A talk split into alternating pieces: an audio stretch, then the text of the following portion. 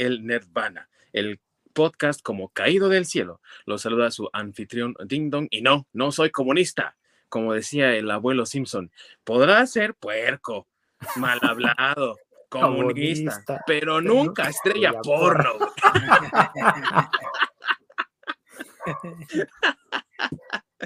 Y bueno, mis queridos amigos, como cada viernes me acompañan hoy mis dos queridos amigos que son bastante letrados en lo que tiene que ver con el mundo de la cultura pop, del entretenimiento, aquello que nosotros llamamos la cultura geek. Bueno, pues ellos saben de estos temas. De este lado tengo a mi queridísimo Masacre, alias el seductor de inocentes. Solo seductor de inocentes, ¿no? Es más, ahorita que me estoy viendo estoy cada vez más pinche guapo. y, menos, seductor de, inocentes. y menos seductor de inocentes. No, ya sí es calimbazo, ¿eh? y allá en las lejanías del Canadá, uno de los inocentes seducidos, mi Soy el mismo orc censurado y racista, además. aparte. aparte, ¿qué te pasa, mi querido orc? Bueno amigos, muchas gracias por acompañarnos el día de hoy, donde vamos a hablar de uno de los temas un tanto escabrosos en la historia de la industria del cómic norteamericano. Quizá uno de esos capítulos que hoy en día se puede voltear a ver con los ojos de la historia, pero que en algún momento incluso se convirtió en una especie de vergüenza para muchos de los que creaban cómics en aquella época. Hoy vamos a hablar de el código de cómics y su autoridad, la cual regulaba y censuraba, por supuesto, el contenido en las historietas norteamericanas. Así que sin más preámbulo, comenzamos.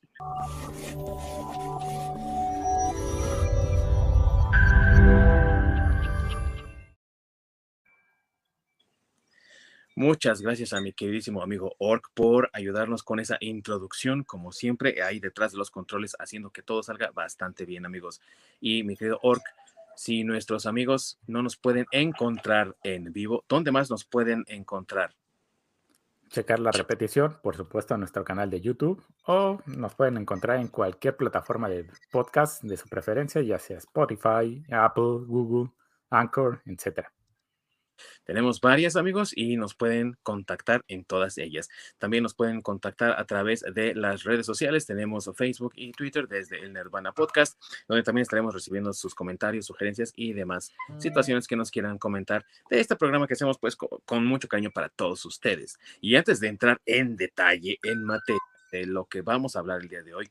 Vamos a hacer un poquito de historia, vamos a hacer un repaso para situarnos en el contexto. Y si ustedes recuerdan, algunos de ustedes que son fans ya de Hueso Colorado de mucho tiempo, los cómics como tal llevan un largo periodo de historia, pero donde tuvieron un apogeo importante y donde se convirtieron en ese medio mainstream que hoy en día todos disfrutamos y adoramos, fue cuando en 1938 Superman deleitaba a los lectores en las páginas de Action Comics número uno. Y de ahí la popularidad del género de superhéroes creció a escalas descomunales, ya que tuvimos a héroes como Superman, Batman, Wonder Woman, el mismísimo Captain America, incluso ayudando en los esfuerzos de guerra durante la, la Segunda Guerra Mundial.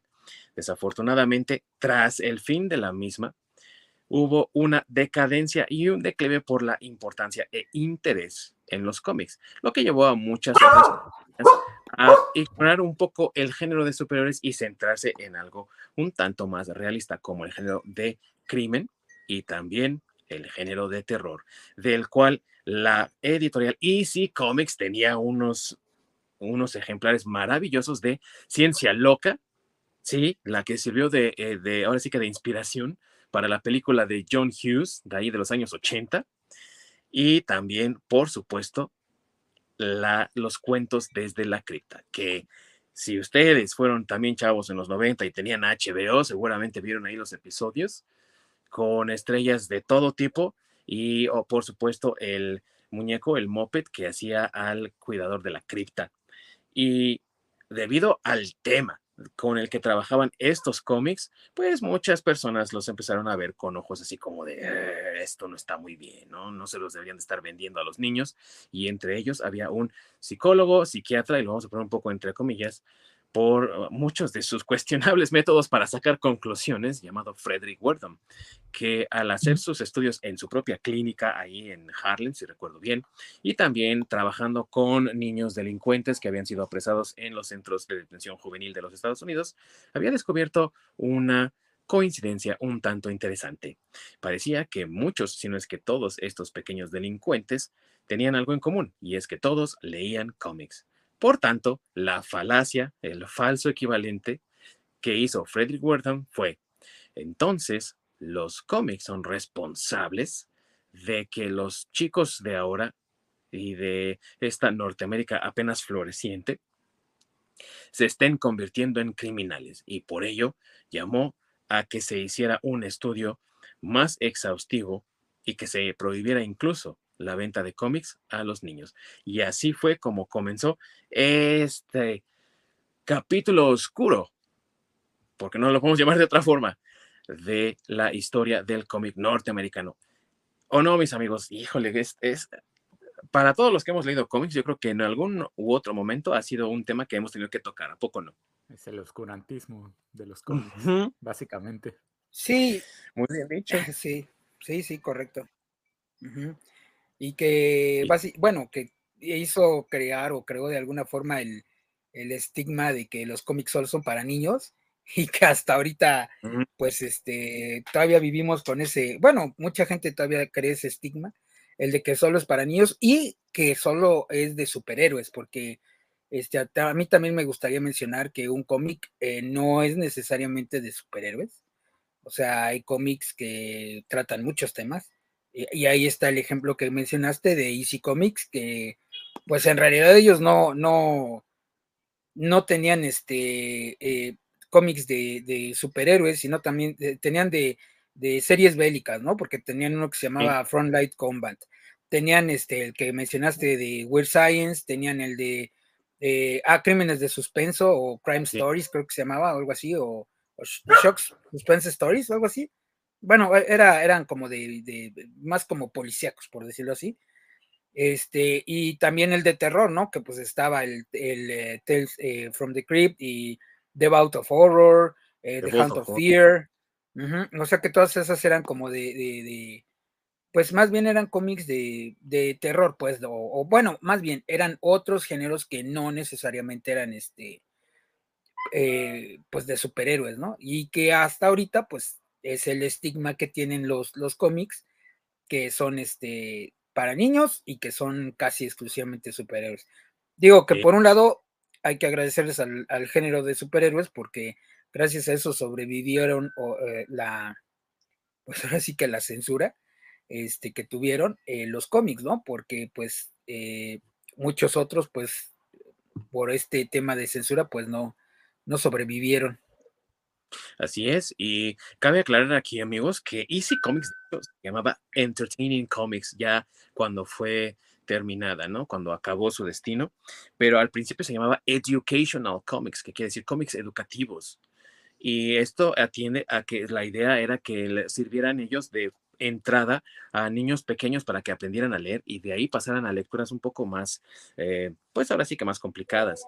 Pero eh, eh, así comenzaron con cómics educativos y después, tras el éxito de sus cómics de terror, de sus cómics de ciencia ficción y sobre todo también los de crimen, entonces tuvieron que cambiar porque ya ni siquiera se publicaban al, final de su historia, ¿no?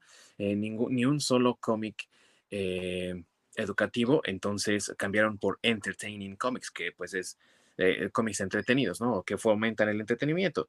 Y como bien dice mi querido Masacre, eh, incluso la de la, serie de combate aquí en México la publicó, si no recuerdo mal, la prensa como combate precisamente. Y fue muy popular, así que podemos hablar del alcance que tuvo esta empresa, que a lo mejor hoy a muchos de ustedes no les suena y de eso qué es, ¿no?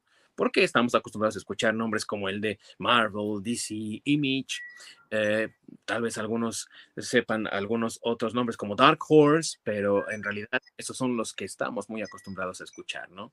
Y el tema de Easy Comics pues no es como que muy, muy socorrido ni muy popular para muchos fans modernos. Pero este tipo de cómics con los que trabajaba Easy fueron el objeto de la ira del doctor Frederick Wertham, que fue tan verbal y sobre todo tan ruidoso con sus comentarios, porque de verdad era una voz muy fuerte que los padres de familia comenzaron a escuchar y las ligas de madres ya saben que son siempre las que generan el, el pánico y el descontrol, el satanic panic, ¿no? y entonces empezaron a ahora sí que apoyar y empujar mucho la obra y la cruzada del Dr. Wertham, al grado de que en 1954 hubo unas sesiones en el Congreso que trataron acerca del tema de los cómics y su influencia en la juventud norteamericana. En esas audiencias, los editores y creadores de cómics admitieron que habían tenido algún tiempo una especie de cuerpo regulador durante el comienzo de los años 50 para evitar que muchos cómics que parecían no ser aprobados por eh, los padres no fuesen vendidos a los chicos, pero realmente ese pequeño sellito que era una estrella, todos los cómics lo pueden tener, incluso los de Easy Comics.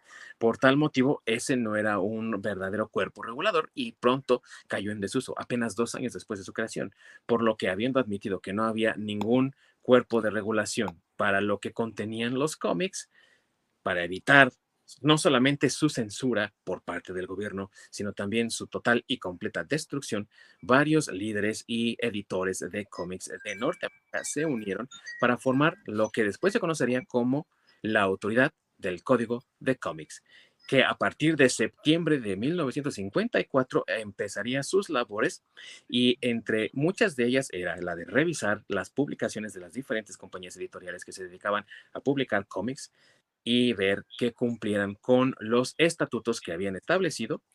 Y si era así, les ponían un sellito como este de aquí, que decía que entonces estaba perfectamente aprobado por la autoridad del código de cómics. Y si no tenías ese sello, no te podías vender. Al menos al principio, como veremos más adelante. Pero así fue como comenzó, amigos. Los mismos que creaban cómics dijeron, pues vamos a autorregularnos antes de que el gobierno meta la mano. Digo, un, a lo mejor una solución un poco apresurada, pero en el momento tal vez acertada para evitar la mano del gobierno ahí, ¿no cree? Sí, completamente, por si no, les hubiera ido peor. Si de por sí hemos visto con el paso del tiempo cómo es que cuando el gobierno mete la mano, el tipo de regulaciones que hacen, que tienden a ser absurdas y en muchos casos estúpidas, les hubiera ido mal y básicamente ni siquiera Archie se pudo, se pudo haber publicado. Pues sí, no, júralo, ¿eh? Júralo que ni siquiera hubiéramos visto a Archie. sí, no, bueno, y que finalmente era el objetivo de nuestro queridísimo doctor, ¿no? Este, eh, eh, nuestro queridísimo doctor eh, Frederick quería que, que, este, que no se publicara nada, güey. O sea, él no estaba de acuerdo con el código, ¿eh? O sea, él, él este lineamiento que pusieron a él no le parecía. O sea, tuvo que apechugar porque en cierta forma el, Senado gringo le, dijo, güey, pues este es un negocio y nosotros somos gringos. bueno, no con esas palabras, pero pues tierra de oportunidades, ya te la, ya te la sabes, ya te la you know, mi Frederick. Entonces, este, pues no podemos dejar sin comer a estos chavos. Entonces, me parece bien un código. Pero en realidad la, el objetivo del doctor era que no se publicara nada. O sea, como ustedes dicen, ni Archie, ni, ni, ni nada, o sea, porque en realidad este Archie fue de los cómics que pues que pasó este la censura sin problema. Este, pero eh, digo, el objetivo del doctor era ni Archie ni nada. O sea, los cómics son como los videojuegos ahora, del demonio, como los pitufos. Te podren el cerebro, sí. sí. Como las tortugas ninja también ah, son diabólicas. Pokémon también ahora, ¿no? Y, Magic, no se les olvide que también Magic durante los años 90, no, esa madre es del diablo. Y sí, güey, a lo mejor sí, ¿no? Como a, a, Masacre no le gusta, pero por sus dibujos, ¿no? Sí. Pero bueno, eh, cabe aclarar aquí, amigos, que eh, de lo que dice Masacre de que estas eran cosas del diablo, pues a lo mejor no está muy lejos de la realidad, porque el doctor Wertham incluso durante las sesiones del Congreso fue a testificar y él declaró que para él los editores de cómics eran mucho más perversos, incluso que cierta persona ahí que, que trató de liderar la Alemania de los años 30 y 40 en, la destrucción y que odiaba a otro grupo de personas, no recuerdo, pero eh, así su partido rima con Yahtzee, ¿no? Entonces... sí, el que usa el bigote como Chaplin. Ándale, ese. Y, ah, ¿Ese? el ah, primo alemán de, Chaplin. Sí, güey, sí, güey, sí. Eh, creo que igual se llamaba como Adolfo Huerta, güey, pero no estoy seguro, güey. Igual sus iniciales eran igual AH, güey. Pero bueno, eh, y haz de cuenta que él dijo, este es un niño comparado con los editores de cómics. Estos güeyes sí son diabólicos, ¿no? lo que por supuesto llamó la atención del Congreso. Pero fíjate también las mañas y artimañas de los congresos de padres, las ligas de las madres norteamericanas, todos los demás que también buscaron la manera de que el Congreso les pusiera más atención al decir que incluso los cómics inspiraban sentimientos anti-norteamericanos favoreciendo al comunismo, cosa que Wertham tampoco dijo, güey. Pero ahora ya se maneja todo mezclado, ¿no? Son cosas del diablo, son comunistas, eh, violentos. niños, ¿eh? ¿eh? que pues, te generan violencia. Generan violencia, miren cómo dejaron a New York, bueno, ¿no? Los valores. Los valores. Y así como la, la esposa del reverendo de Alegría, ¿no? Alguien quiere pensar en los niños. Sí, sí, sí. Bueno, que en realidad todo esto fue por los niños, la censura, digo, del cómic. Y por sus mamás, señoras Alegría, güey, que es también. Este, sí, sí, Pues como, pues como siempre, ¿no? Digo, a través de la historia ha ido evolucionando. Eh, digo, hay que ubicar también el periodo de tiempo eh, del que estamos hablando. Este, pues la mayoría de las casas no tenían tele, porque pues sí, ya se había inventado, pero era cara obtener una tele, o sea, solo la, solo los fifís pudientes podían tener teles en aquella época. La mayoría de las casas lo que tenían era radio. Este, incluso aquí en, digo, en México, ¿no? Pues tenemos a un poderosísimo Calimán, que era un programa de radio. Este, pero pues lo mismo era en, Estados Unidos, ¿no? La, la, la, ahora sí que toda la perrada como nosotros, pues teníamos radio, mi chavo, no teníamos tele, eso era para fifís. Pues no, eso las juntas de la iglesia. Así es. y pues el, cine ya estaba entrando, pero no era tal cual un cine como conocemos ahorita. Y aparte no es que toda la gente tuviera lana para ir cada fin de semana al cine. También hay que recordar que este, el cine en Estados Unidos fue muy caro, es muy caro y seguirá siendo muy caro. No es como aquí en nuestro México querido, en nuestro México lindo y querido, que este, pues el cine es relativamente económico, relativamente en comparación con, los precios de, ir al cine en, otros países. Nuestra sociedad mexicana está muy acostumbrada a ir al cine. Eh, no sé en Canadá, porque ahí son muy raros, pero sí sé que en, que en Estados Unidos y Europa es caro ir, a, ir, ir al cine. Entonces, este, era algo similar en aquellas épocas para el cine, entonces tampoco no era un medio como tan, tan, tan popular. Entonces, este, pues la lectura era lo más accesible, lo más barato y pues de ahí todas las historias de, los cómics y por eso pues toda la gente leía este cómics, ¿no? Bueno, era común leer eh, eh, historietas.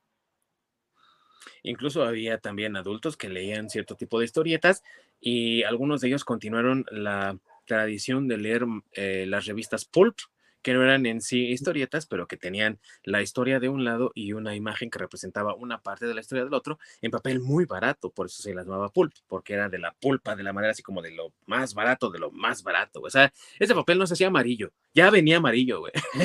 Sí. Pues más bien era como, era como el papel de Strass aquí en México. las de estas guías telefónicas. Ah, ese tipo de papel así, culero, culero y que te manchabas los dedos, porque aquí en México todavía los alcanzamos de que estabas leyendo y pues de la tinta se te manchaban los dedos. Yo, bueno, yo, ¿no? Que soy el ruco de aquí, pero este, sí, todavía, todavía algunas editoriales aquí en México, este, antes, antes, eh, sí te vendían, este, los números de Calimán, de Lágrimas y Risas y del Pantera y ese tipo de, cómics que ya son más, más viejos, el Charro Negro y todas esas cosas. Este, los, los, incluso el, el memín, eh, también venía en ese, en ese papel. Así que era hasta como cafecito se veía. De hecho, el memín era impreso a dos tintas, de esa tinta como púrpura o como cafecita que dices, no era color, hasta que agarró éxito y le dijeron a, Editorial Beat precisamente, güey, métele color a esta madre porque la gente lo va a comprar como pan caliente. Y entonces había por un tiempo el mismo color. ¿Para qué? de hecho, un tiempo hubo dos memins, güey, el memín barato, digamos, que no era color, y el memín de lujo, que era la edición a todo color, güey, ¿no? O sea, una cosa bárbara, güey. Y seguro se sí, Sí, sí, la neta sí me tocó, o sea, eh, me tocó el Lágrimas y Risas, que también era de Vid, que de ahí salieron muchas historias de novelas, pero creo que todo esto sería un tema para un programa completito porque está bien interesante. Eso también. Este, eh, pero bueno, volviendo al, tema, pues eh, ubicando en, la época en que todo esto pasó, o bueno, cuando inició toda la, censura en el, en el 54, pues toda la gente era la forma de entretenimiento que, que, había, ¿no? Como si ahorita jugaras videojuegos o no sé, se me ocurre que sería algún equivalente de ese estilo, ¿no? O jugar Magic o jugar Pokémon, lo que hemos estado hablando. Y creo que todo eso siempre le ha causado problema a la gente mayor, porque este, bueno, mayor y ultra conservadora, porque ni siquiera de que los conservadores, sino la ultra conservadora. Este, creo que siempre les ha causado este, ese, ese problema, ¿no? Y siempre este, lo han querido censurar y como tú dices, las señoras alegría de, todo el mundo, siempre son las que ponen el grito en el cielo y pues esas cosas son del diablo, ¿no? Chamaco, déjese ahí, porque eso es del diablo. Y el diablo es puerco, diría el papá de Betty.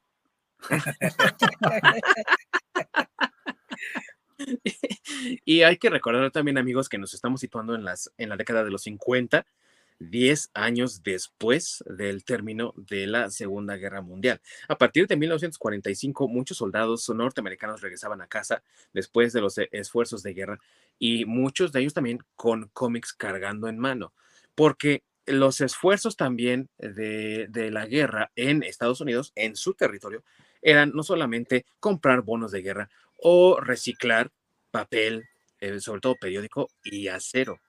Era también a través de los mensajes propagandísticos del cómic. Y obviamente los editores de cómics no se iban a molestar en, oh no, estos cómics son para las Fuerzas Armadas, estos mándalos para allá y para aquí los norteamericanos del suelo, de piso, vamos a crear una historia diferente. No, güey, era la misma historia para todos. Entonces, la misma historia que leía el niño en el puesto de periódicos o en la botica de la esquina, era la misma historia que estaba leyendo el soldado GI norteamericano allá en Japón o en Europa. Así que también hubo mucho ávido fan del cómic regresando de la guerra que era adulto. Por tal motivo también pienso yo que Easy Comics encontró un mercado fértil en las historias de terror y de crimen, porque esos cómics empezaban a vender más y más. Y no solamente los compraban los niños, los compraban también los adultos. Así que de cierta manera también, pues se buscaba tratar algunos temas un poco más maduros, más adultos, mientras que los cómics de superhéroes se volvían cada vez más infantiloides, con historias incluso en las que Batman llegaba a la luna sin nada que tenga que hacer ahí el güey, con su batinave, güey, porque es milagrosa. sí, bueno, es que creo que ahí, este, híjole, es que eh, hablando de, eh, bueno, ya adelantándonos y hablando un poco del, del código en sí, estaba horrible. Bueno, antes de eso, a mí me gustaría comentar que se la agarró contra el cómic el, eh, nuestro querido este profesor psiquiatra ah, Frederick. Ajá, se la agarró contra el cómic. Dicen por ahí que mucho por las portadas de, de, de Easy, de Easy Comics.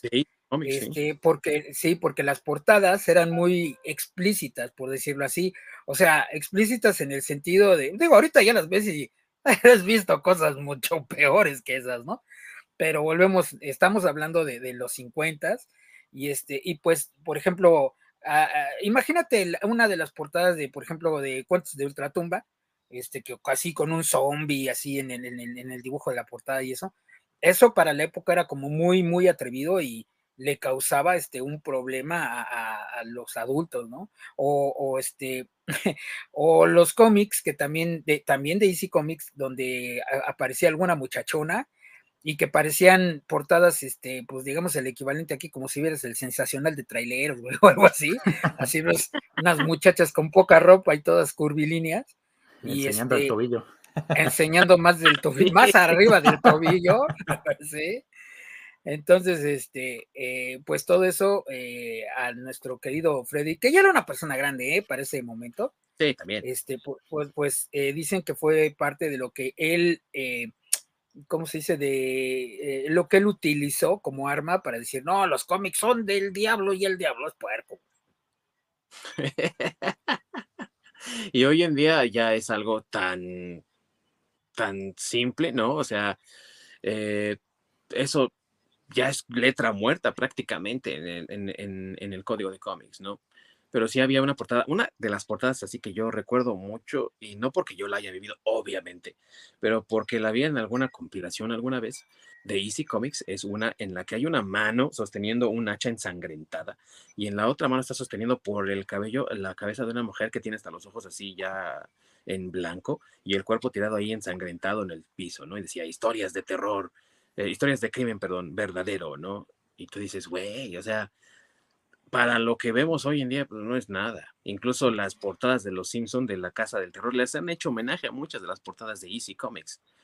Pero para entonces, que un niño viera. Sí, no, ya ahorita, no, ya ahorita ya no es nada. O sea, digo, bueno, si los que nos gusta el heavy metal y derivados, este, eh, pues si recuerdan por ahí la portada de del disco, me parece que es de brujería, que es realmente este, una, la portada de un, este, de un, de, la alarma, tal cual, si ustedes recuerdan el, alarma, este, la portada del disco de brujería que se llama Matando Güeros, pues es, bueno, googleenla y van a ver que, no, los dibujitos de Easy son una, una fresada, nada que ver.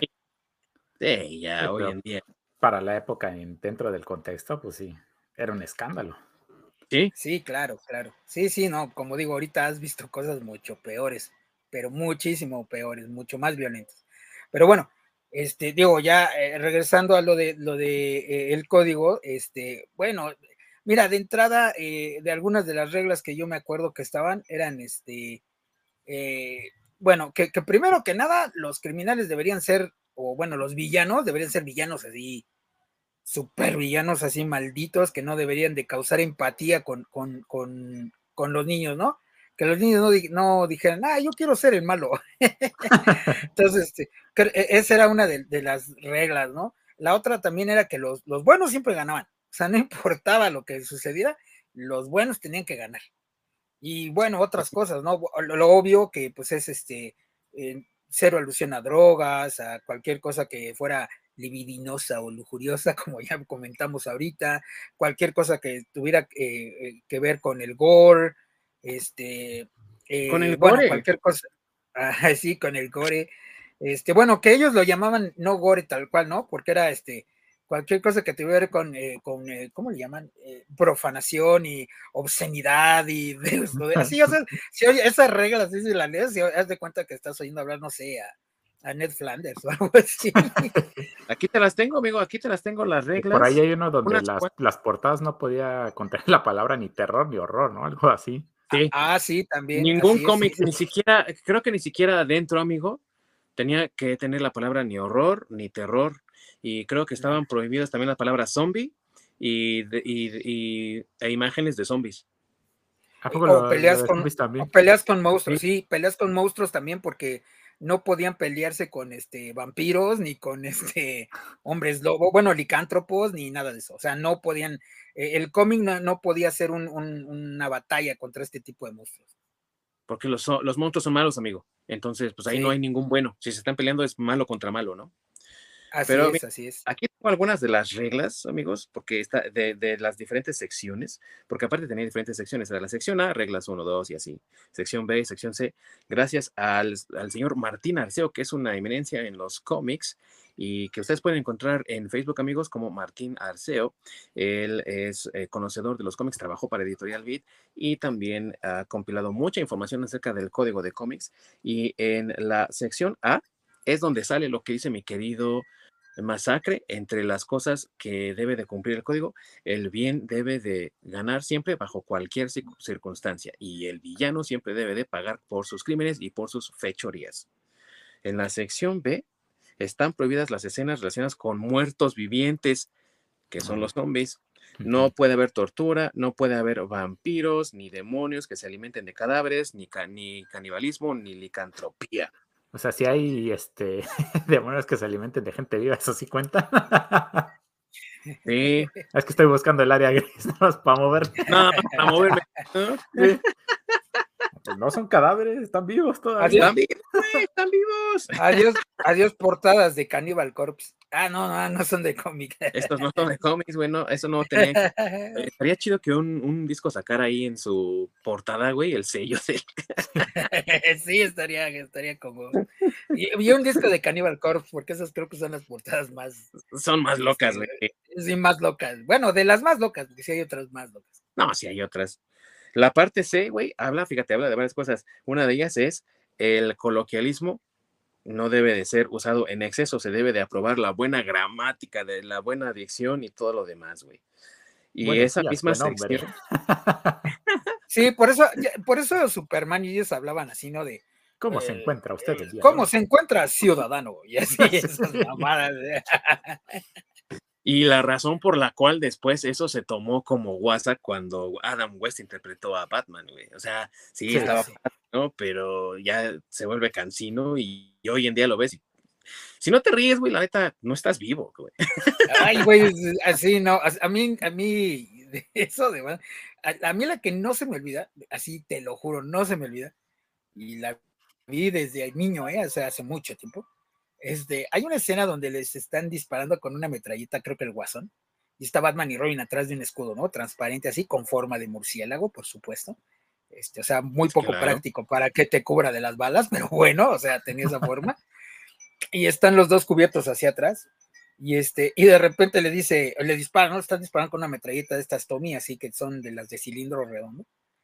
Las Tommy este, Así es, y, y, le dice Batman, llega un momento donde dice Batman, ahora Robin. Y le dice, pero Batman todavía tiene balas. No, ya se las terminó. ¿Cómo sabes? Las conté. Dije, ay, Te lo juro que no sé, como tú dices, me morí de la risa de cuando digo eso, porque te lo juro que no sé ni qué capítulo es, te lo juro que lo voy a buscar. Pero como tú dices, ¿no? O sea, eran tan, tan, tan aniñados ya los personajes que, o sea, güey, ¿quién va a creer que, vas a contar las balas de una metralleta, güey, para saber que se acabaron. me automática, güey, con un cartucho de esos de, de ¿cómo dices tú, redondo, güey, que eran de repetición rotativa así, güey. Entonces iba. dices, güey, ¿cómo lo vas a contar, güey? sí, sí, sí. Pinche Rayman. es que es Pat Rayman. Eso es Pat Rayman. sí. Lo que sí será impráctico, lo que quieras el escudo, pero híjole, qué mercadotecnia tenía Batman, ¿eh? Todo con su ah, logo. ah, sí, eso sí. Bueno, te, lo insertaba en todos lados. Güey, bueno, pero eso no cambió. La fortuna, de Bruce Wayne no venía de sus papás, güey. Ese güey lo hacía del marketing de Batman. Sí. Lleva tu pues, escudo en pues, forma de murciélago. Sí. Pues no, no todavía este Val Kilmer o George Clooney, no me acuerdo cuál fue el que sacó la batitarjeta, güey. Sí, ah, eso es cierto. No, nunca pasó. ¿De qué estás hablando? Pero fue George Clooney. ok, ok. Pero bueno, sabes que aunque nos estamos burlando ahorita de esto, eh, todo este código sí realmente es, eso fue lo que hizo que los, bueno, como lo mencioné antes, ¿no? Gracias a, los superhéroes, porque los cómics no nada más son de superhéroes, pero gracias a ellos ya, ya que pues se dirigieron un poco, o bueno, se dirigieron más al público infantil y donde tuvimos una sequía de historias buenas, que realmente es donde tenemos historias, este, pues bastante chafas, pero fue donde, por ejemplo, este, Superman conoció a Crypto, porque pues ahí en esa época fue cuando, cuando apareció, este, fue cuando la Mujer Maravilla se volvió secretaria. ah, bueno, no, más bien cuando, cuando sus historias eran de como de amor, ¿no? Y este, eh, bueno, más, sí, cosa que no tenía poderes, pero sus historias eran así como de romance. ¿Cuándo fue donde este ya cambiaron la parte donde su debilidad es que le amarran las manos en la espalda? Eso fue lo que hizo su creador, güey. O sea, desde los, los primeros eh, títulos, los primeros números de Wonder Woman tenían eso, güey. era, era fácil el güey, ¿no? Sí. y creo que nos dimos cuenta todos. sí. sí, la verdad, sí. Y eso también que acaba de mencionar mi amigo Masacre, fíjate cómo tiene también un impacto en el código de cómics, porque la Mujer Maravilla tenía que ser una mujer como la que estaban acostumbradas las buenas costumbres, valga la redundancia, y lo pongo entre comillas, de esa sociedad de entonces, ¿no? La mujer tiene que ser de esta forma, y esto también trajo repercusiones incluso a, pues, a los personajes de Batman y Robin, porque se pensaba que eran una pareja homosexual y como eso estaba muy mal visto en ese entonces, mételes más mujeres, güey, ¿no? Que interactúen con más mujeres. Entonces tenías historias con más, eh, más historias con, por ejemplo, Catwoman. Apareció una Batwoman, que no es la misma que salió en, HBO, en la serie de, de HBO, del CW sino otra Batwoman, güey, que interactuaba más con ellos. No era Batgirl, ella salió hasta la serie de los 60, pero vamos, que la tendencia era esa, mételos con más mujeres, güey, y no los pongas tan juntos, güey. Dos metros de distancia, por lo menos. Pues sí, eh, sí, lo, cambiaron a que fuera más paternalista este Batman. O sea, bueno, es que hay una, hay una viñeta por ahí que recuerdo que vi, no sé de qué, de qué historia sea, pero hay una viñeta donde eh, está eh, Bruce Bruce, este, Bruce Wayne y, está este, me imagino que era Dick Grayson, no sé quién haya sido, cuál Robin, pero este, están los dos en pijama acostados en la cama. Entonces, pues, este, no, están platicando, ¿no? Pero gracias a ese tipo de, viñetas, pues por eso pensaban que eran, eran homosexuales, malditos homosexuales. Y justamente eso me recordó a, censura en México de los años noventas con la serie de Sailor Moon. Ah. Donde Sailor, ¿qué es este? Saturno y Sailor Neptuno, no me acuerdo. Hay dos que se supone que son pareja. Ok. Son obviamente lesbianas. Sí, sí, sí. Nada más que no creo cuál de las dos se viste más como más este, masculinita. Más masculina. Eh, y en México hicieron esa censura donde hicieron el cambio y las hicieron primas. y así como que. Creo que. unas primas muy cariñosas, unas primas de Monterrey, eh, digamos. Entonces, ese tipo de censura pues, no jugó nada en su favor porque, pues. Pues a la prima se le siente mucho, ¿no? Se le aprecia, sí, se le aprecia. Sí, entonces, pues, a menos que seas de Monterrey. Terminó siendo peor el asunto. Sí, sí. Fue, una eh, de, esas ocasiones donde pues, intentaron arreglar algo para que se viera bien y con las costumbres, pero pues, salió al revés, salió peor todavía. Pues, pues aquí algo similar. Sí, ajá, porque con el Batman de los 60 también por ahí andaba el run run de que pues, eran eran gays. y más yo creo que porque el, Robin era bastante este, afeminadillo, ¿no? el Burt, Ward, sí. pero aparte, porque la serie le metió a, una, a un personaje que era completamente necesario, güey, que era la tía Harriet, güey.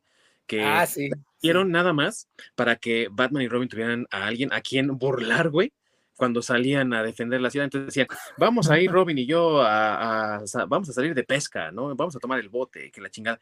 Entonces la tía así de, ah, pues vayan, ¿no? Qué raro que vayan nada más ustedes solos siempre, qué raro. Y la gente empezó a decir, pues sí, güey, porque son jotos, ¿no? O sea, así con esas palabras, güey, con esas palabras. Homosexuales. Sí. Homosexuales. Entonces, eh, fue, fue un, un dimes y diretes que hubo, tanto aquí en México como en, los Estados Unidos, y pues sí, güey, por esas eh, y, como injerencias, ¿no? Como esas sugestiones que hacen. Sí. Pero pues es que todo venía desde los cómics de, pues desde este código realmente, porque esas fueron como las consecuencias, porque realmente editoriales como Easy Comics pues no sobrevivieron, digo, o sea, eh, o sea, sus historias y todo estaba basado en lo que el código decía que no debían de publicar, güey. O sea, es que publicabas y por eso mejor se fueron a, hacer Mad, ¿no? Que Mad duró cincuenta y tantos años, creo, no sé si todavía exista, pero. Este, no, tristemente. Ya peló, ¿no? Ya, Mad Magazine ya terminó. De hecho, eh, justo después de que se implementó el código de cómics, y sí, eh, Max Gaines, ¿no? Que era su editor principal, dijo, ah, pues a la chingada con el, el código, voy a crear una revista. Y como las revistas no entraban en el código de cómics, todo lo que intentó hacer con, con todos sus títulos de Easy, lo traspasó, lo puso en Mad Magazine. Y Harvey Kurtzman, que fue su primer editor en jefe, no, pues ese güey, o sea, era, se pintaba solo para hacer chistes de todo y, para burlarse de todo, güey. Entonces fue el que creó la base para ese humor tan ácido que tuvo por muchos años Mad. Entonces, con el éxito que tuvo, dijo DC, pues véngase para acá, ¿no? Y DC lo compró creo que en los años 90, si recuerdo bien, o años 80. En los 80 creo que fue. Sí. Y la terminó por destruir, güey. O sea, su última publicación fue en 2016, creo. Y ahorita todavía puedes conseguir Mad Magazine, pero ahora, ahora son compilados, güey. Ya no mm. historias originales. Sí, no, qué gacho, güey. Era buena Mad también. Bueno, aquí en México era difícil conseguirla, ¿eh? Sí, no muy difícil. Sí, no, no era tan sencillo conseguir Mad, eh, aunque por ahí algún tiempo recuerdo trataron de sacar eh, la edición como en español, pero el humor no era tan, tan, bueno, no se adaptaba muy bien a, varios, varios eh, personajes o varias historias, no se adaptaban como a la sociedad mexicana muy bien.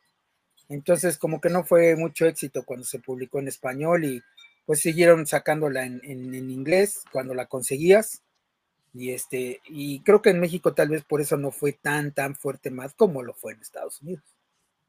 Sí.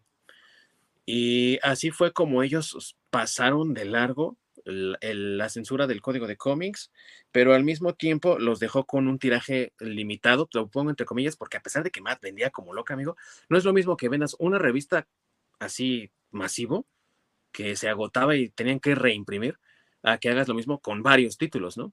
Y todos sus títulos, o sea, te digo que tenían como seis o siete títulos en circulación constante que se vendían bastante bien. Y todos esos de un chingadazo en septiembre del 54 se vino para abajo. Y se quedaron con una publicación. Entonces, sí, por pues eso los absorbió. Sí, pues es que realmente, como te digo, todos sus, y, eran muy buenas, digo, tan buenas que, este, pues, hasta nuestra época llegaron, este, Tales from the Crypt, que de hecho creo que todavía está por ahí planeado hacer o, revivir la, serie, ¿no? Por ahí escuché alguna vez, estaba en algún proyecto de esos. este, Combate, eh, bueno, que también lo volvieron serie, si se acuerdan. Este, la serie de Combate, que era eh, básicamente también las historias de, de, Easy Comics, este, híjole, e, es que, ¿qué otras tenían así? Bueno, es que, es que, ah, eh, bueno, bueno, las de terror en general creo que eran las que más tenía tenían éxito eh, eh, de editorial de Easy. Creo que esa era la... Ah, bueno, de fantasía, de fantasía no recuerdo muy bien algo que haya sido tan famoso como Tales from the Crypt. Fantasía realmente no, ciencia ficción sí. Mucha ciencia ficción y aliens y demás cosas, güey, visitantes del espacio y demás. Y fíjate lo que son las cosas, güey. en el 54, Easy dice, pues ya no más, ya no voy a hacer cómics, váyanse a la fregada todos, voy a hacer Mad Magazine. Y unos cuantos años después, por ahí de 1957-58, es cuando Marvel, entonces llamada Timely, dijo, vamos a sacar un nuevo título y vamos a llamarla Historias de Suspenso. Y entre las historias de suspenso, uno de sus personajes fue el Devil Dinosaur, güey.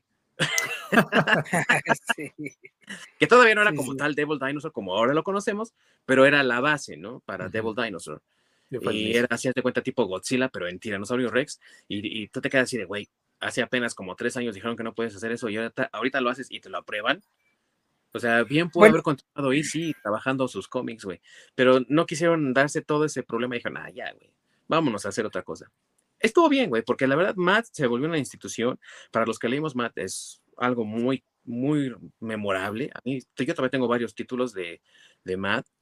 Y aún así seguía habiendo cierta variedad en los cómics. La tristeza fue que por el resto de los 50 prácticamente hubo una especie como de falta de creatividad de muchas personas y entonces las historias eran muy sosas, porque pues ya como te digo, Batman y Robin viajan al espacio, eh, Superman tiene a su amigo Jimmy Olsen y sus historias son como así medio... Eh, digo, hay como lo que está pasando actualmente. Ajá, haz de cuenta. Ah, básicamente. sí, básicamente, sí. Y pues, sí, no, y, y, en general todos, ¿no? También este, pues X-Men también tiene sus, bueno, es que en general todas sus historias eran como, no sé, creo que las historias clásicas que hemos visto luego en la tele, sí, de que Superman, salva a mi perro. Y ya el, el acto heroico era bajar al perrito del árbol o al gatito del árbol, ¿no? O cosas así. Y la peor es que no lo, hacía, no, lo, no lo hacía volando, iba por una escalera. Sí, sí. Entonces, es que así, así duraba más. El panel como el, regresa, el que la pone y el panel el que se sube, güey. Sí. oye, o como el meme de, de, este, desde Batman y Superman, donde van todos en el avión, ¿no lo han visto? No. Van todos, van, van en, el, en, en, el, en el batiplano, por decirlo así, y van ajá. todos, ¿no? Y, ajá, y entonces le dice, este, pero Batman está haciendo su plan y le dice a todos, eh, les dice, oigan, pues este, entonces eh, nos vamos a ir en el, en el batiavión para llegar al lugar donde vamos, y este, y le dice Superman, oye, pero yo puedo volar, y le dice Batman, papi, ¿que no fui claro? Dije que todos en el batiplano. Ay, o esa viñeta, ¿no? Donde están rescatando a alguien en, creo que en un río, y Superman está agarrado de un árbol, él está agarrando, creo que a Robin o a Batman, y Batman está agarrando a alguien para alcanzar a esa persona. Sí, sí, sí, sí, sí. Sí, es que eran de ese tipo de historias, y, y, todas esas viñetas son de, de esa época, ¿eh? O sea, digo, e, esta que platiqué es la viñeta a la vez, pero el, el dibujo es de, de sí, se nota en realidad es como de los 60 por ahí. Pero este, se, se pero son del, sí, de la así es. Ajá. Ajá, es, sí. la, es, la, es el tipo de censura que, que, o bueno, más bien de historias que obligó este código en cierta forma. Básicamente la regulación ¿no? del. Sí. Así qué es, es lo que se podía y hasta dónde llegaba. Sí. Sí, Y porque, es muy sosa, muy sosa. porque todo esto quedó así. Ah, perdón, perdón, es que se, te, se estaban cortando. Iba a decir Sí, que todo traba- esto duró así. eh, sí, perdón. eh, hasta más o menos eh, finales de los setentas, creo. Sí, bueno, de hecho, casi desde el principio hubo mucha gente que trató de trabajar alrededor del código y de sobrepasarlo en cuanto pudieran y como pudieran. Eh, una de las partes del código también donde hablaba de que si podían o no tener relaciones un tanto cuestionables los personajes entre sí, también había una como subsección que decía que tenían que tener decoro y las mujeres tenían que estar, pues ya sabes, ¿no? Muy bien vestidas, que no fuesen eh, tan voluptuosas y exuberantes y demás. Eh, Wonder Woman fue cambiando su pequeña faldita, ¿no? Por un short, a lo mejor no tan indiscreto, pero a fin de cuentas ve- revelador, porque pues trae todas las piernas descubiertas, ¿no? Entonces fueron como trabajando alrededor de ello y buscando rescoldos, como tú dijiste, ¿no? Ah, pero sí, es un Exacto. demonio que come carne muerta, entonces sí puede comerse una persona, ¿no? Es lo que te digo, empieza a buscar así el área gris y te empieza a hacer por los lados. Y empezaron Sí, a sí, esquivar, pues. Sí, es como, como Stan Lee, ¿no? Con Hulk, que precisamente este, eh, se supone que no debería de pelearse nadie contra el ejército norteamericano, porque pues hay el santo ejército americano, ¿no? Entonces, eh, este, Stan Lee, este, siendo Stan Lee, pues eh, les dijo, no, no, no, no, pero es que el ejército aquí en estas historias viene a rescatar y a proteger a toda la población americana porque pues eh, Hulk es, es- está fuera de control, porque ni siquiera dijo Sí. es un monstruo, ¿eh? Digo, No. es un personaje que está fuera de control y entonces el ejército viene a, a protegernos y a mantener el control de esta, de, de esta criatura. Entonces ya Sí. dijeron, ah, Mientras sí, lo casan pues- como un indocumentado. ¿Qué? sí, exacto. Pues sí, casi. Y eso casi. también a que precisamente lo que decía eh, Stan Lee es que el, el personaje de Hulk es incomprendido, pero eso no quiere decir que el ejército sea malo, sino que ellos creen que están haciendo lo correcto. Y mientras ellos creen que están haciendo lo correcto, no pueden ser mostrados como los malos. O sea, ya sabes, no se agarraba y se torcía a la gente con su filosofía y decía, es esto así de, ah, güey, sí, ¿no? Es lo mismo con la mole, por ejemplo, que creó un año antes que Hulk. Y dice una parte del código, es que, güey, tienes que respetar la buena dicción, la gramática y todo. Y la mole en, inglés, güey, habla, eh, tiene un, un lenguaje tan florido, güey, que yo creo que si fuera mexicano, güey, hablaría como los que hablan, eh, como los de Tepito o algo así, güey. Con, Co- eh, como el Mofles. algo así, porque tiene una forma de hablar así muy peculiar. Entonces, lo que él decía, pues es que es parte de su, de su crecimiento, ¿no? Él vivió en la calle Yancey, él es del Bronx, que no sé qué. Entonces, se jugaba a la gente, güey. Sí, digamos que no sería el guapo Ben, sino el Mofles Ben. o el Inclán guapo. O no sé, algo así. y lo mismo con las mujeres exuberantes, pues Mary Jane, güey, simplemente, ¿no? O sea, ¿qué más ejemplo de exuberancia de los años 60, ¿no? Que Mary Jane, güey, que cómo, cómo iba vestida siempre que era la contraparte de Gwen Stacy, por lo cual también hubo ahí un muy, mucho pleito entre los fans que decían, no, que se quede con Gwen Stacy, Peter Parker, no, güey, que se quede con la Mary Jane. Y de hecho, el, el mismo Stanley dijo, no, yo sí quiero que se quede con Gwen, ¿no? Para después, cuando se casó con Mary Jane, güey, decir, no, qué buena decisión, güey. marketing, eso era marketing, se llama. Sí, claro, claro. Entonces, eh, con el tiempo ha habido muchos casos en los que ya incluso no se ha respetado el código para nada. Y de lo que decía me quedo masacre del uso de drogas, incluso la misma eh, eh, Marvel Comics decidió en algún momento no poner el sello para Amazing Spider-Man. De hecho, en Amazing Spider-Man 96, 97 98, si tú buscas esos números originales en inglés, no tienen el código de cómics. ¿Por qué? Porque hablaban de la adicción de, Harry Osborn, güey. Y, esa historia... y, eso, que eso fue algo que le pidió la administración de Nixon, ¿sabías? Ah, o sea, la administración de Richard Nixon le dijo a Marvel, oye, pues haz un, este, un cómic que ayude, que sea de ayuda social y no sé qué. Y entonces Marvel dijo, ah, pues sí, que, que pues, ¿qué les parece que venga la drogadicción, no? Malditos hippies, que no se estén metiendo cosas. y sí, güey. De hecho, eh, Stan Lee confesó, güey, yo no sabía ni qué drogas iba a consumir a alguien, güey. Yo solo puse al Harry recibiendo droga de un dealer, güey, y después pasadón. Nunca dije que había tomado, güey. Solamente que estaba pasadón. Y... Sí, no, pero espérame, pero en una viñeta sí se ve que se meten unas pastillitas. A lo mejor eran mejoralitos, güey, quién sabe, pero. Pero, no, entrando al no, y ¿sabes qué fue lo chido de ese, de ese? Ese fue creo en el 96, porque estos los tengo en compilado, los tengo que buscar, pero estaba eh, la viñeta donde él se mete algo a la, a la, boca y sí se ve que son unas píldoras, unas pastillitas. Sí, unas pastillas. Y luego, Era un homeoprazol. sí, güey. Y en el siguiente panel ya está él en el delirio y así con las manos en la cabeza, así de, ah, y en el fondo, güey, Jill Kane, el dibujante, dibujó un chingo de pastillas, güey. Ahora, y no quieren que haya código, tomen sus pastillas, perros, ¿no? Sí, sí. Pero también era la época del hipismo, de la psicodelia, carnal. Entonces, pues, también Nixon estaba muy interesado. Y, y bueno, hacen este cómic, este, eh, el, la autoridad del, eh, de los cómics se pone al brinco, pero este, eh, por otro lado, eh, elogian el trabajo de, de, Marvel ahí al, al, eh, mostrar cómo es el, el mal camino de las drogas hippies. Pero eso ya después de que la administración antidrogas, que es la precursora de la DEA, lo que ahora es la DEA, le dio una felicitación a Stan Lee, a Marvel y a su editor, que aparte pues, era el primo de Stan Lee, güey, porque Stan fue y le dijo, güey, no me quieren sacar el cómic porque dicen que no podemos poner drogas, pues entonces públicalo sin el sello y que chinguen a su madre. sí, sí, sí.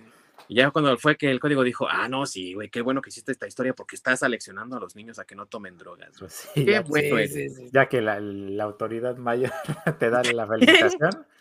Pero cuando el rey te felicita, todos los lacayos hacen lo mismo. Exacto, sí, sí. Y, el Stanley dijo, pues es puro omeprazol. Y dos años después, güey, que DC hace lo mismo con su cómic de Green Lantern, Green Arrow, donde el ayudante de Green Arrow, que es este Speedy, anda ahí tirándose, ya, pero ellos aparte, güey, o sea, Marvel lo puso dentro de las páginas, güey, nada, en, en las portadas no había nada de drogas ni nada. Y estos güeyes, Neil Adams, güey, que en paz descanse, dibujó al Speedy, güey, inyectándose en el brazo, güey, para la portada, güey. A cámara, arponiéndose. sí, era insulina. Era insulina, güey. Es que es diabetes. sí, sí. Era para controlar el azúcar. Y, lo más curioso, güey, lo más curioso es que el, la autoridad del código no lo rechazó sino que lo aprobó, lo elogió y casi casi lo, lo publicitan así de, güey, lean este cómic porque está bien chingón, habla de las drogas, güey. Y ya, ese sí sale con su sellote, güey, del código. Pues de, sí, ya se nos pasó una, que no se nos pasó el siguiente. Lo ya que ahogado el es niño, que- güey. Pues sí. Lo que sucede es que también eso ya fue como parte de cuando ya fue evolucionando, ¿no? Porque eh, esos cómics ya son de, ¿qué es? ¿Los 70 más o menos? Sí. De Eh, hecho, el de Spider-Man y el de Speedy son, eh, el de Spider-Man me parece es del 72 y el de Speedy es del 74, güey. O sea, Sí, dos años de diferencia tienen, algo así. Así es, entonces, este, digo, ahí ya estamos viendo que ya están un poco más relajados porque pues ya, bueno, número uno, ya era la generación de los escritores y dibujantes de cómics que habían crecido leyendo cómics, porque también eso Sí. no lo comentamos desde el principio, pero digamos que la, la primera generación, los que, lo que tendrían los boomers, por decirlo así, o la generación de los boomers, pues realmente ellos no, no crecieron este, leyendo cómics, ¿no? Ellos, este, Bueno, no, perdón, no, no, ¿no? Exacto, pero ¿Cómo? no eran los boomers, más bien sería como la generación de hierro, ¿no? No sé cómo le llaman. Sí. Ujú. Este, pero ellos, ellos fueron los que sí no crecieron leyendo cómics. Fueron los innovadores, como dice, como dice el orc. Y ya la generación de, pues, donde ya tenemos ya propiamente dibujantes y, y este, eh, eh, escritores y ya que ya se dedican a, a- a propiamente hacer los cómics, pues ya es la generación que creció en ese momento leyendo los cómics, ¿no? Tal cual. O sea, ya era una generación que ya, ya estaban encariñados con Superman, ya estaban encariñados con Batman, ya, ya había algunas tiendas especializadas en cómics, ya no nada más los vendían en, en la farmacia o en la tiendita o ahí con el, con el marchante, o sea, ya, ya, ya había tiendas especializadas, digo, no como ahora, pero ya había algunas. Entonces, creo que ahí es donde ya se, eh, es donde el código empieza como a, a- a tener que cambiar, ¿no? O a tener que evolucionar con los tiempos, ¿no? Sí, Sí, En eso los- súmale el- la época de los hippies, de todas las revoluciones y protestas que hubo en ese tiempo. también. Y los años 70, si los años 60 fueron revolucionarios y turbulentos, los años 70 no se quedaron tan atrás. Y en el mundo del cómic, pues empezamos a ver personajes como Morbius, que antes el código hubiera prohibido completamente, Solomon Grundy, que también hubiera sido algo prohibido completamente por el código. Y en los años 70 a finales, vemos la primera tienda de cómics surgir en, el, en Norteamérica y con ello un boom también de otras tiendas y la necesidad de, de atender al mercado directo, las tiendas. Si ya no necesitas pasar por los distribuidores, los voceadores, los boticarios y demás, entonces, ¿cuál es la necesidad de tener un código que apruebe o desapruebe tu cómic si de todas maneras se va a vender en el mercado directo? Y eso significó el principio del fin para el código de cómics. Tardaría todavía un poco menos de 30 años, pero ya estaba en trayecto su caída definitiva cuando surgió el mercado directo de cómics a través de las tiendas especializadas. Y entonces encontramos no solamente cómics independientes que no requerían del código, del sello del código, porque eran independientes. Encontramos también historias más escabrosas, un poco más fuertes y que obviamente le dan eh, cabida a cosas como The Dark Knight Returns, Watchmen, The Sandman de Neil Gaiman, o sea, historias un poco más truculentas, un poco más complicadas y que no requerían de la aprobación del código de cómics, pero que aún así tenían el sello, ¿no? Entonces, eh, a partir de ese momento, durante todo lo que fueron los años 80, 90 y el principio de los años 2000, fue una serie de revoluciones y cambios en el código de cómics en las que ya se permitía, pues a lo mejor un poco más de libertad en la presentación de monstruos y bestias, eh, un poco más de también eh, pertinencia o permisividad con cómo se vestían los personajes, pero donde recibió su golpe así fuerte, fuerte, fuerte fue en 2001, cuando Marvel dijo, bueno, pues yo voy a crear mi propio sistema de rating y no necesito entonces del código de cómics, bye. y los la Sí. Sí, sí, sí. Pero creo que te, te adelantaste como que un chorro, ¿no? Porque te brincaste todo el 80 y 90. Ah, este, bueno, porque nada más para Sí. comentar. ¿no? Sí, porque digo, a mí me, me gustaría mencionar ahí que eh, a mucha gente que nos escucha y que a lo mejor ha escuchado este famosísimo nombre de Alan Moore, creo que ahí también es un poco donde empieza, bueno, digamos, primero las tiendas especializadas le pegan al código, ¿no? Y después llega Alan Moore, porque digamos que Alan Moore pues no es gringo, Alan Moore es este británico, y pues en Inglaterra no había este código, y entonces eh, llega con sus, con sus, con su Watchmen, llega con su este eh, eh, ¿cómo se llama? Ajá, con B de Vendetta, con The League of Extraordinary Gentlemen, o sea, varias, varias historias que ya eran historias un poco, bueno, no un poco, un mucho más maduras, ya para un público más adulto, ya no propiamente para, para niños, y que aparte fueron historias que dieron trancazos, ¿no? Porque pues estamos en el país del capitalismo y entonces si algo te deja mucha lana y tu obstáculo es este el código, pues adiós el código, ¿no? Venga la lana. Sí. y muchos de ellos para compilados para las tiendas especializadas, porque en primer lugar el código era limitado solamente a los Estados Unidos. Entonces, eh, la Liga de los Caballeros Extraordinarios, que no era un cómic norteamericano, pues no requería del código.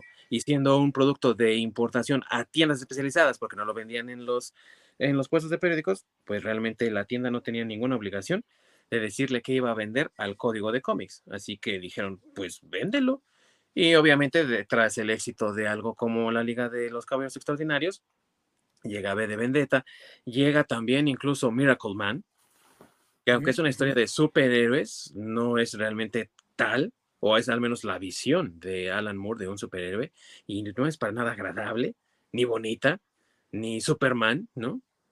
Es bastante oscura y tenebrosa, ¿no? y no necesita del código. Entonces, ahí estamos hablando también de, pues, del impacto que tiene la tienda de cómics o que tuvo, porque pues ya, ya hoy en día ya está empezando también su proceso de, extinción, tristemente, pero al principio es, era el, escape que tenían muchos para encontrar cosas nuevas, cosas que no había en los puestos.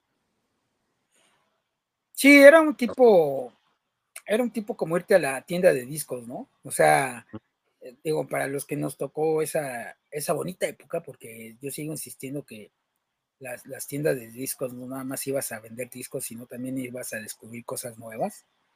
Este, creo que, que las tiendas de cómics era lo mismo, ¿no? Porque a veces ibas a lo mejor a comprarte el Batman o el Superman o el cómic mainstream, si quieres verlo de esa forma, pero de repente te llamaba la atención la portada de algún otro cómic que estaba ahí, que no necesariamente era de superhéroes, y que no sé, se me ocurre, por ejemplo, a mí una que me acuerdo que me llamó mucho la atención fue la de Mouse, ¿no? Por ejemplo, una vez que fui a, la, a, una, a una tienda de cómics, vi ahí la de Mouse, este, que la portada es de un ratoncito que trae el, bigote como Chaplin y como este eh, personaje del que ya mencionamos, y este, y, no es un, eh, bueno, era, lo compré, recuerdo, porque compré el volumen 1, y este, y pues ya de ahí compré el 2, y, después ya me enteré que era una joya de, cómic, ¿no? Pero, o sea, ese tipo de cosas te sucedían en, las tiendas especializadas, ¿no? Que tú ibas por una cosa, pero de repente te encontrabas un tesoro ahí escondido. Exactamente, que, que este, pues empezabas a pues a ver qué tanto encontrabas y había algo así, justamente como lo mencionaron, ¿no? Que te llama la atención. Y lo empiezas a leer y, ah, chinga, está bastante interesante. Luego ves quién es el autor y empiezas a buscar más de sus obras. Y así te empieza ahí. Sí. Sí.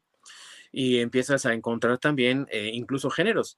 Y pronto, así te lo digo casi desde que se fundaron las tiendas de cómics, empezabas a ver cómics de terror, que hubieran sido impensables unos 20 años atrás, cómics de crimen una vez más, cómics eh, tipo Conan el Bárbaro, que Marvel Comics la verdad se lucía desde los años 70 con dos ediciones eh, de, de Conan, la espada salvaje de Conan siendo en blanco y negro, no requería ni siquiera del código porque en Estados Unidos era publicado como una revista. Aquí en México Novedades lo trataba como un cómic, pero en realidad era una revista. No necesitaba del código y era violentísimo, violentísimo.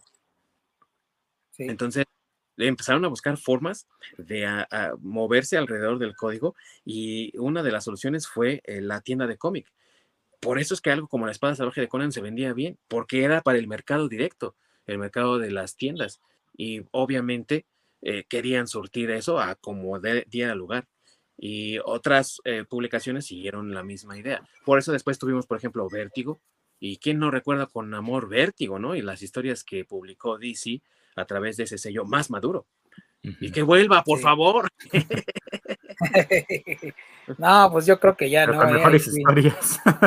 sí, ah, sí, claro, no, sí. Sí. No, pues yo creo que ahora ya es Black Label, ¿no? Y pues ahí está. Yo no sé tú qué digas, Orc, pero yo he leído algunas Black Label y no, ¿eh? No, es que el problema son las, pues sí, los escritores que tienen en general. Sí. Creo que el mejorcillo que han tenido ahí es Sean Murphy, el que escribió ese de White Knight. Y muchos así de, wow, White Knight, güey. ¿no? Y yo, si no, tampoco. tampoco, tampoco, tampoco. Está chida, ¿no? Pero, es como decir, está ok, ¿no? Ya. Manita arriba, pero ya no, no es la gran historia. No, no, güey, no. Bájate de tu nube, chamaco. Necesitamos otra vez el código para que canceles pendejadas. Tráiganlo de vuelta, por orden del orc. Pero eh, esto le da también pauta a la proliferación de las tiendas de cómics durante los años 80 y 90. Y entonces, nuevamente, existe el cuestionamiento de por qué tener un código y por qué pedir que nos apruebe con su sello el cómic que estamos vendiendo. Nuevamente, cuando lo estamos vendiendo al mercado directo. Sí, justamente porque también eso alienta tu proceso de venta, porque pues, tienes que mandarlo a que te lo aprueben, ya que te regresen y luego ya lo pones a la venta.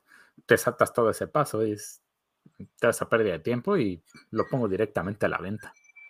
Sí, sí, era la ventaja que tenían las editoriales independientes y por lo cual editoriales fuertes como Marvel y DC trataban de siempre hacer como un bypass del proceso y no podían encontrar manera de hacerlo. Así que eh, lo que más alcanzaron a hacer fue ponerle código de barras a lo que se vendía en las boticas, en droguerías y puestos de periódicos y ponerle algo en ese espacio donde iba el código de barras en las que se vendían al mercado directo y es cuando empiezas a ver cosas como un sellito donde está Spider-Man ahí, ¿no? O donde ponían 30 eh, aniversarios de los X-Men en los años 90 para tratar de diferenciar lo que se vendía a los puestos de periódicos y en las tiendas especializadas, pero volvíamos al caso de que no hacían historias diferentes, no podían darse ese ojo porque entonces los tirajes no les salían al costo. Se volvió un problema. Sí, y yo creo que es por eso cuando empiezan a darle más eh, libertad, por llamarlo de alguna forma, a las editoriales como independientes, también entre comillas, pero también a los escritores, ¿no? Los escritores que ahorita ya son súper famosos, que son casi rockstars. Este, pues le hace la camada de, bueno, ya mencionamos a Alan Moore, pero también está ahí Frank Miller, este, Neil Gaiman, eh, ¿quién más de esa camada, este, mi querido Ding Dong? Que bueno, digamos. Sí, sí, sí. Sí, sí, adelante, no, adelante, adelante. Ahí teníamos, estaba Frank Miller. Estaba eh, el, artista David Mazzucchelli que dibujaba así cosas bien dark and gritty, ¿no? Así, él fue el que dibujó Batman año 1, o sea, con una fuerza increíble. El artista Dave Gibbons también, güey. Eh, estaba Alan Moore, estaba Neil Gaiman también. Eh, Michael Chabon, que escribió eh, Chevalier and Clay, que era uno independiente, pero que también era así un tipo medio dark and greedy. Estaban eh, el que escribió Rocketman, se me olvidó su nombre, Rocketeer, perdón, no Rocketman. Rocketman es este, Elton John, güey. no, por eso correcto, güey, Rocketeer. Hay que sí, sí, sí, está bien chida también. Sí, está bien buena. Sí, sí. bueno, pero el punto aquí es que eh, toda, toda esa camada que, que ahora estamos Dave viendo. Stevens. ¿Eh? Dave Stevens. Eh, Dave Stevens, que en paz descanse también. Y, y, a lo que me refiero es que toda esa camada de la cual ahora estamos viendo miles de adaptaciones de sus historias, ya sean animadas, ya sean películas, en series, etcétera, pero creo que ellos fueron los que ya empezaron como a, pegarle también eh, duro a ese, a ese código, ¿no? Que ya realmente ya casi eh, empezó a que nadie lo, lo, le hiciera caso y que fue ya casi finales de los ochentas, eh, bueno, casi todos los noventas, con, con, todo eso, que híjole, creo que hay cantidad de historias muy buenas en, en ese periodo de cómics eh, y, que ahora sí, ¿no? Llegamos al 2000, que es cuando tú dices, oigan, pues, oigan, eh, creo que hay que revisar el código, ¿no? Porque como que ya no está funcionando. Sí, fue un de, ya me cansé de darle vueltas, ¿saben qué? Sí, sí. Ahí se ve. pero, pero fíjate, lo primero, lo, curioso es que primero lo que pidieron fue una revisión. O sea, dijeron, oh, este, creo que el código ya está como que medio chocheando, ¿no? Vamos a darle una renovadita. Porque al principio, en los 2000, pues no, no, no, no lo quería. La intención original no era quitarlo, solo era este, modificarlo, ¿no? Al sí, ¿no? abrirlo más. Así es, así es. Y esto también se debía a que los que anunciaban, porque otra cosa también es que los cómics tienen 32 páginas, pero 10 son de puro pinche anuncio. Obviamente porque quieren sacar para el tiraje, ¿no? Pero eh, los que en Estados Unidos, los anunciantes ya no le requerían a, las, a los cómics que tuvieran el sello del código para poder poner sus anuncios. Entonces, el código de cómics dijo, bueno, está bien, entonces vamos a ser un poco más flexibles y vamos a ser un poco más amigables con lo que solicitamos de las editoriales. Pero también las editoriales se dieron cuenta y dijeron, ah, o sea que no necesito el sello del código para que M&M's me pague a mí por el costo total de una página y ah, ahora sí que publicitarse en mi historieta. Ah, pues entonces no necesito del código de cómics. Y cuando el código le dijo a Marvel, no, güey, cambia este, este cómic de X-Force, Marvel dijo, huevos, y no lo hizo. sí. Y dejó de usar el código. Entonces, por eso, por X-Force. Gracias, X-Force. Siempre te como cómic, pero te lo agradezco, güey. Me di algo positivo, ¿cómo no? Sí, güey. y sí, no, o sea, creo que ahí fue donde ya, pues, ya el, código prácticamente estaba ya este, agonizando, porque realmente eh, Marvel dejó de usarlo, como bien dices, y de ahí DC se tardó creo que otros 10 años, ¿no? Sí, 10 años. 10 años. Pero ya estamos hablando de eh, lo de X-Force fue que en el 2000 y en el 2010 fue cuando ya DC dijo, pues, adiós. Fue en 2001. En 2001 eh, Marvel dijo adiós. Luego siguió eh, Bongo, güey, los de los cómics de los Simpsons. Ah. en 2010, güey. Todavía fueron primero que DC, güey. De hecho, los últimos, las últimas dos editoriales que siguieron todavía con el código fueron Archie y DC. Todavía hasta el 2011 siendo que el código ya no revisaba cómics desde 2009, güey. Sí. Y por eso fue que, fíjate, en 2009, cuando dejaron de revisar cómics, Image les dijo adiós, güey. Al año siguiente, Bongo les dijo adiós, güey, junto con Dark Horse. Y ya después DC y Archie se quedaron viendo así los dos, güey. Oye, güey, creo que nada más estamos tú y yo, güey. ¿Nos vamos? Va, güey, nos vamos. Y se fueron. De hecho, este, Archie fue el último. Sí. ay, güey, ya, sí, ya este, le estaba diciendo a DC que vámonos, pero esos ya se fueron. Sí, y me esperaron. Estaba, con el codo así, güey. Oye, y si nos va, cabrón, ya se fue. Ay, güey, ya vámonos de aquí, de, este pinche código que a mí nunca me afectó. Porque a Archie no le, realmente no le afectó el código. De hecho, y, Archie admitió, bueno, eh, eh, sí, la, la editorial admitió que ellos entregaban el cómic nada más porque era un cómic para niños. Entonces, pues los papás lo revisan y querían seguridad, ¿no? Pero que realmente ellos no requerían de la aprobación del código porque nada de lo que ellos publicaban transgredía los estatutos del código. Entonces, realmente ellos no necesitaban de eso, pero lo hacían nomás por, pues porque sí, güey, a lo mejor les parecía divertido, no sé. Sí. Quería ser parte del clan de todos los demás. Sí, pero quiero ser aceptado. Oye, que estaba pensando que si ese código hubiera estado aquí en México, este, no hubiera existido Memi Pingüín. ¿eh? Por ejemplo. Sí, no, eh, o sea, de plano no. Este, Calimán, bueno, ni se diga, o Fantomas, güey, o sea, no, Fantomas con todos sus, sus chicas del zodiaco ahí, todas despampanantes y con poca ropa. No, adiós, fantomas también, ¿eh? Sí. Ahora, eh, la pertinencia del código de cómics es algo que se está cuestionando hoy en día mucho, se revisa mucho la historia del código y todo, y a lo mejor entramos un poco en debate aquí, amigos, pero vamos a tratar de hacerlo un poco breve. Eh, ¿Ustedes creen realmente que hubo algún beneficio en que existiera el código de cómics? ¿Está bien la autocensura? Porque no era otra cosa más que eso.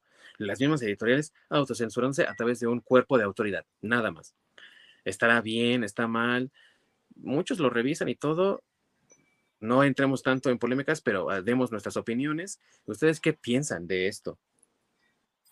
No, yo pienso que definitivamente está mal. Este detuvo el, el desarrollo del cómic casi 15 años, 20 años más o menos. Este, eh, como dice, eh, como dijo este Orca al principio, ¿no?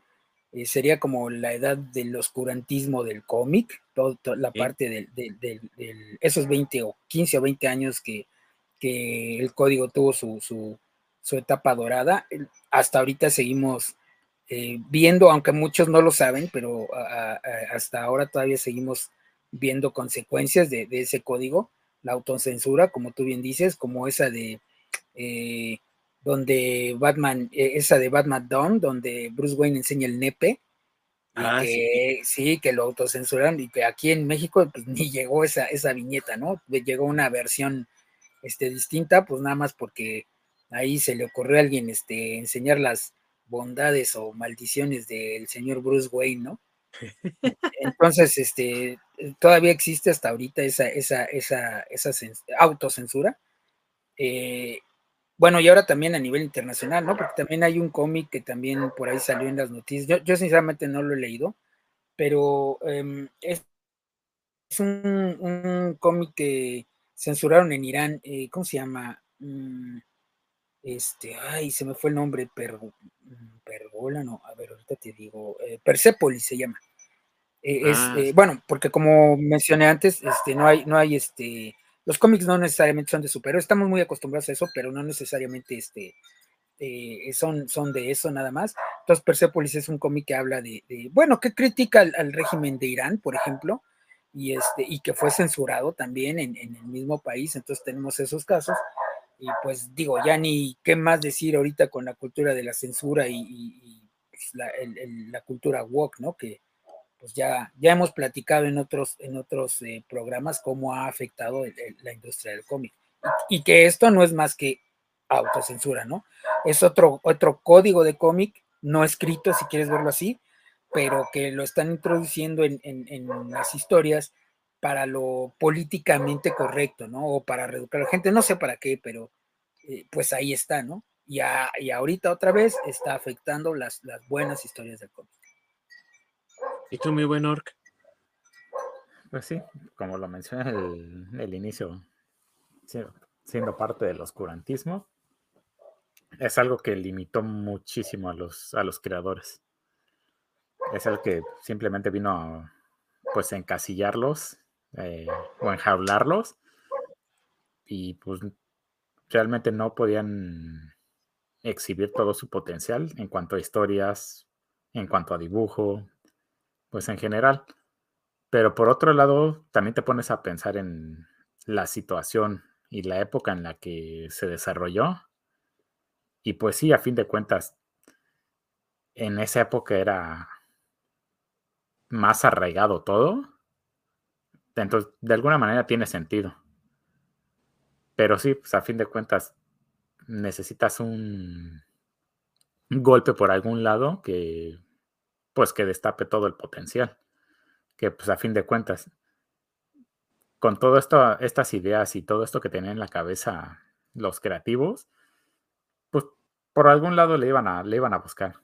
Es como lo mencioné, le buscas la, el área gris y te vas por los lados hasta que, pues, ya en algún, en algún punto todo va a llegar como avalancha, les vas a pasar por encima y a fin de cuentas vas a mostrar lo que quieras mostrar con o sin el permiso. Sí. Y justamente estamos como que regresando también a esa época, porque obviamente con todo la, la, cultura de la cancelación, todo el mundo es regulador de contenido, todo el mundo. Porque todo el mundo opina de que, ah, este, ¿por qué, ¿por qué crees que los orcs son negros? O, lo relacionas así, perdón, es que ahorita me acordé el, lo de calabozos. Sí. Pero que están quejando, que dices, ay, qué ridículo. Pero sí, ¿no? Hay, hay personas que, pues, que se toman todo a pecho y todo muy en serio. Te dices, güey, bájale dos rayitas, es fantasía, no tiene que ver con la vida real, no es racismo. Sí. Pero entonces sí, como justamente todo el mundo quiere ser, eh, absolutamente todo el mundo quiere ser regulador, de acuerdo a sus pues, a su beneficio, a su manera de ser. Sí. Básicamente estamos pues, retrocediendo esa época nuevamente. Es lo que muchos están diciendo, lo que, lo que muchos están pensando y ¿Será entonces que esto va a generar las condiciones propicias para tener nuevamente un código de regulación? Porque lo que dice mi querido amigo Orca, amigos, es muy cierto. Ahorita estamos viendo una época de autocensura y también una época de censura a través de los medios de las redes sociales. ¿Y esto qué puede significar para la industria? Hoy en día lo estamos viendo como están tratando de apaciguar a ese sector de la población, pero no está funcionando como ellos quisieran. No porque no lo estén intentando, sino porque lo están intentando mal, porque no han comprendido que estas personas no tienen una idea fija de qué es lo que quieren y eso les está afectando, les está haciendo daño. Por tal motivo, pareciera que ahorita tenemos las condiciones propicias para que existiera un nuevo código pero también depende de nosotros como consumidores el exigir que este tipo de censuras no ocurran, porque limitan mucho la forma creativa y el proceso de pensamiento de los que están haciendo este trabajo y que lo hacen porque aman este arte. Nosotros como apreciadores del mismo tenemos que ayudar a que se mantenga y que se mantenga también con historias de calidad, no con historias que parece que están matando a la industria, ¿no? Sí, precisamente estamos otra vez con historias fofas. Ya no, bueno, algunas ya tienden a ser infantiles, otras simplemente se desvían completamente de lo que es, pues, el personaje, de lo que, pues, hizo grande a ese, a ese sello. Por ejemplo, con, lo estamos viendo con Superman, ¿no? Donde pasan la estafeta a su hijo y las historias se están enfocando más en este, pues vamos a quedar bien con todos los sectores eh, de la gente en vez de dar una historia de calidad. Entonces, dan una historia muy pobre que precisamente esas son pues muchas de las críticas que reciben, muchas de las quejas de los fans, ¿no? Quienes realmente les consumen, porque eh, estás queriendo dar gusto a todo mundo y te estás olvidando que después de lo que te hizo grande y de lo que realmente funciona. Sí. Y que a lo mejor los creadores tienen que estar pensando, como tú bien dijiste, en buscar los recovecos de cómo poder, este, no sé, sacar su publicación o, crear su historia, o etcétera. Y por preocuparse o perder el tiempo buscando esos recovecos, pues realmente es un esfuerzo que a lo mejor podrían utilizar o, empeñarse más en, hacer una mejor historia, ¿no? No en buscar el recoveco de, híjole, ¿y cómo no molesto a tal persona? Híjole, ¿y cómo publico esta historia si está muy dura? O no sé, e, ese tipo de cosas, ¿no? Es un desperdicio para los mismos creadores. Sí, y es una tristeza que tengamos entonces que ver este nuevo momento porque si bien no va a existir un eh, cuerpo de censura, ¿qué es lo que va a llegar que ayude a volver a tener esas historias? Eh, mal que bien, la existencia del código ayudó a personas como Stan Lee a tener un poco más de desarrollo creativo para crear personajes únicos. Gracias a eso es que tuvimos a Fantastic Four, Spider-Man, Hulk y todos los demás que vinieron después de ellos. Pero hoy en día, realmente, ¿qué es lo que tenemos que nos puede ayudar?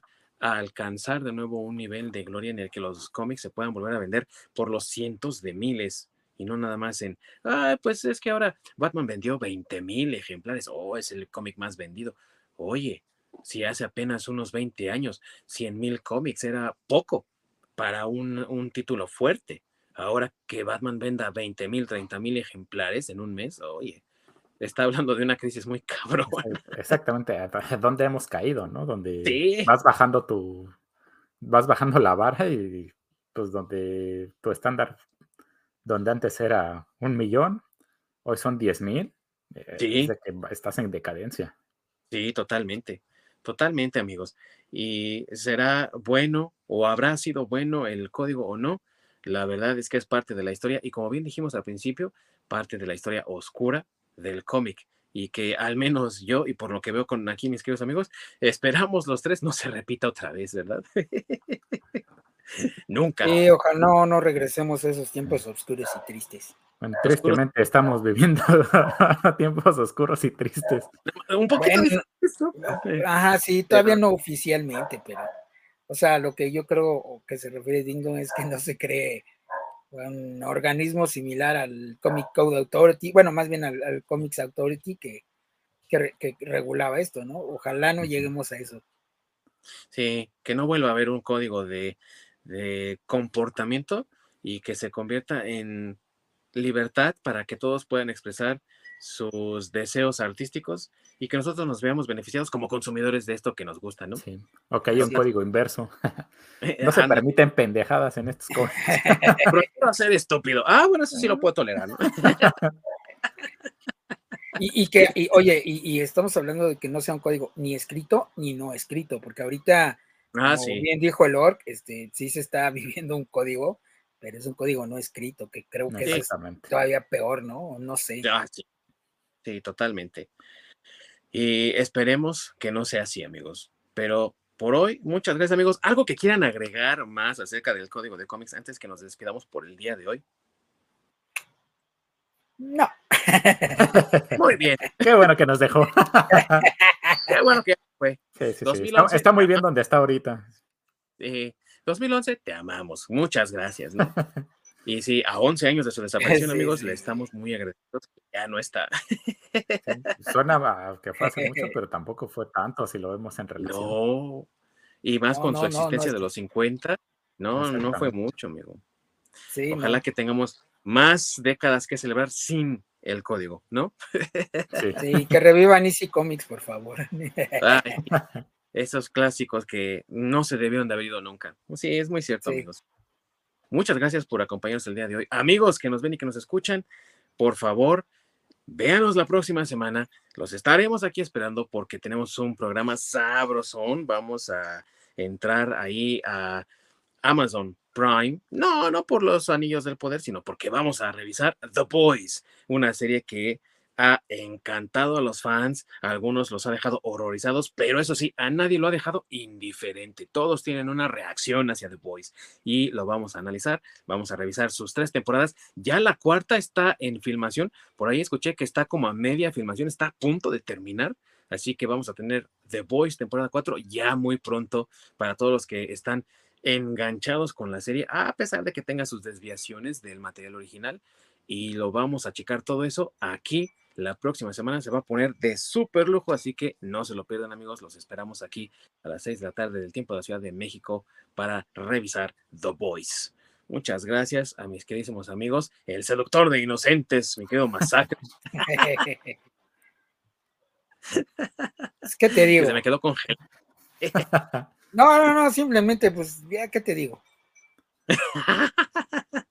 Eres el doctor Wertham mexicano, me parece.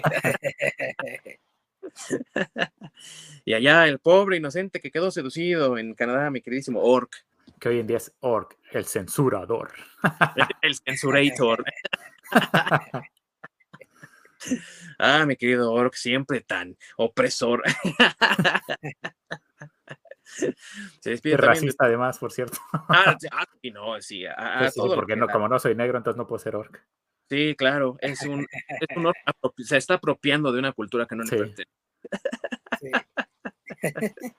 pobres, pobres orcs, como sufren. Pero en fin, amigos, también se despido de ustedes.